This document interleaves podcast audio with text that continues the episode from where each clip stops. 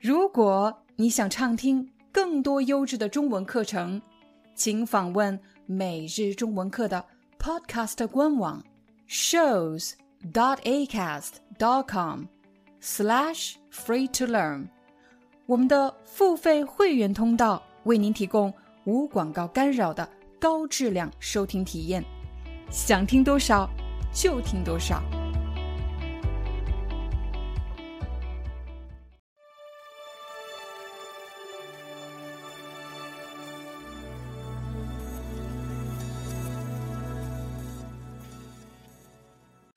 嗨，大家好，欢迎大家来到今天的中文课，我是你们的中文老师廖丹。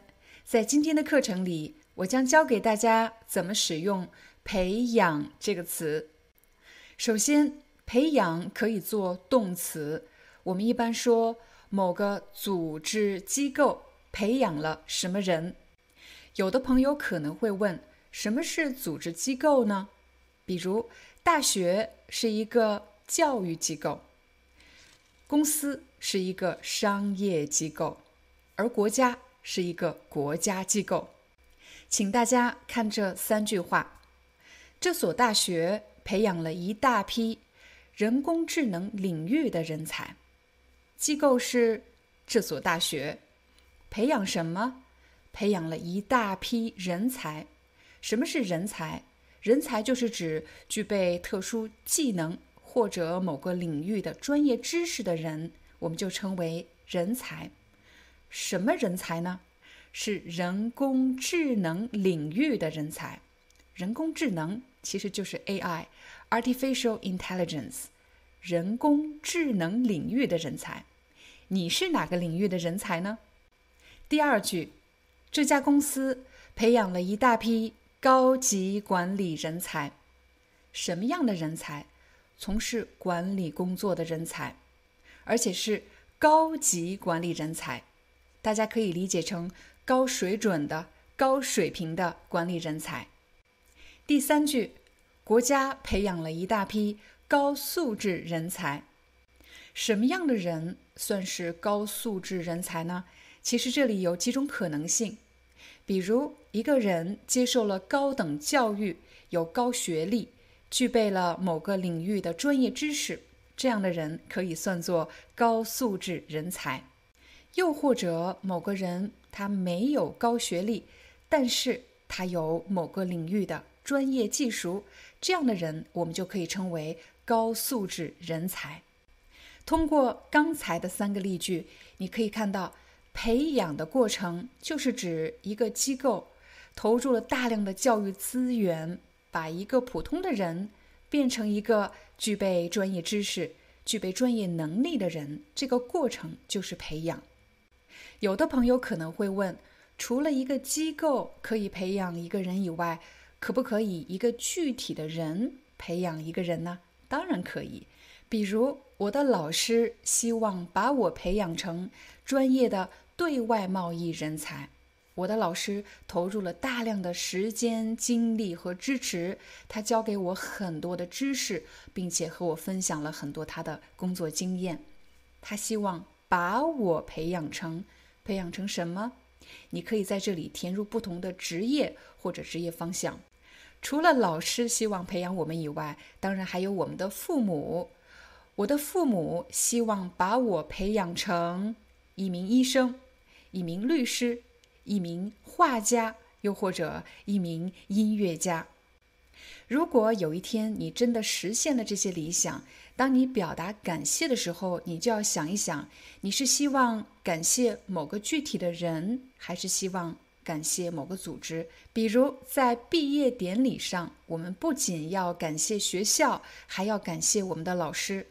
我要感谢我的母校，还有老师们对我的培养。如果有一天你实现了父母对你的期望，你真的成为了律师、医生或者你向往的职业，这时你可以说：“我要感谢父母对我的培养。”请大家注意刚才的这两句话：“我要感谢某个人或者组织对我的培养。”这里的“培养”其实是名词。我们再来看培养的第二种用法。有时候你会听到说，我们需要一些时间培养感情。我来给大家一个例子，比如有的孩子小的时候不是和父母生活在一起，他们是跟着奶奶、爷爷、外公、外婆长大的，所以和自己的父母比较疏远。这里的疏远指的是内心的距离比较远，他们的关系不是特别亲密，没有特别强烈的依恋的感觉。但是如果有一天他们不得不重新生活在一起，这时他们就需要培养感情。培养感情，培养什么感情？培养孩子和父母之间的感情。培养感情的过程，其实就是指开始建立关系，让关系变得越来越深入，让关系变得越来越紧密的过程，就是在培养感情。再比如，情侣关系或者婚姻关系破裂以后又复合了，重新走到了一起，但是由于之前有过不太好的经历，所以心与心的距离变得。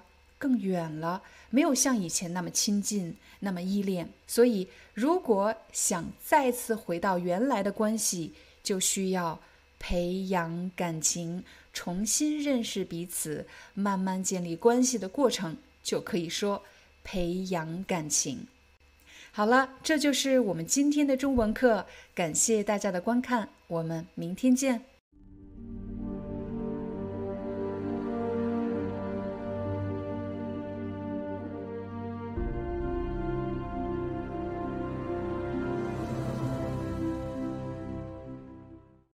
Hi, I'm your Chinese teacher, Liao Dan.